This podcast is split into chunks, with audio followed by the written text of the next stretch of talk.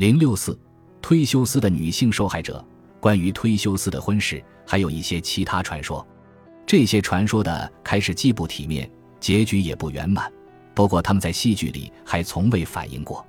他带走一个特罗曾的姑娘阿纳克索，在杀死西尼斯和克国昂之后，蹂躏了他们的女儿，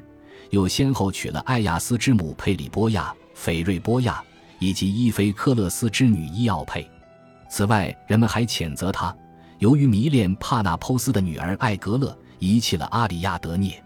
普鲁塔克《希腊罗马名人传》忒修斯第二十九节尾声：忒修斯重返尘世之后，他发现他诱拐海伦这一事件使雅典和斯巴达之间爆发了战争，正如海伦的第二次被诱拐导致了希腊与特洛伊间的战争一样。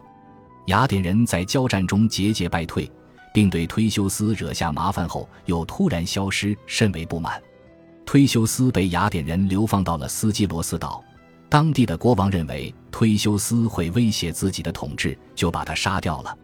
与所有英雄一样，忒修斯也为艺术家们所偏爱。鲁本斯在一六一八年曾经创作出了《与阿马宗人之战》，尼古拉斯普桑在一六三三年至一六三四年间则画出了忒修斯找到父亲留下的武器。希波吕忒弗朗德兰则在1832年画出了忒修斯的父亲认出忒修斯，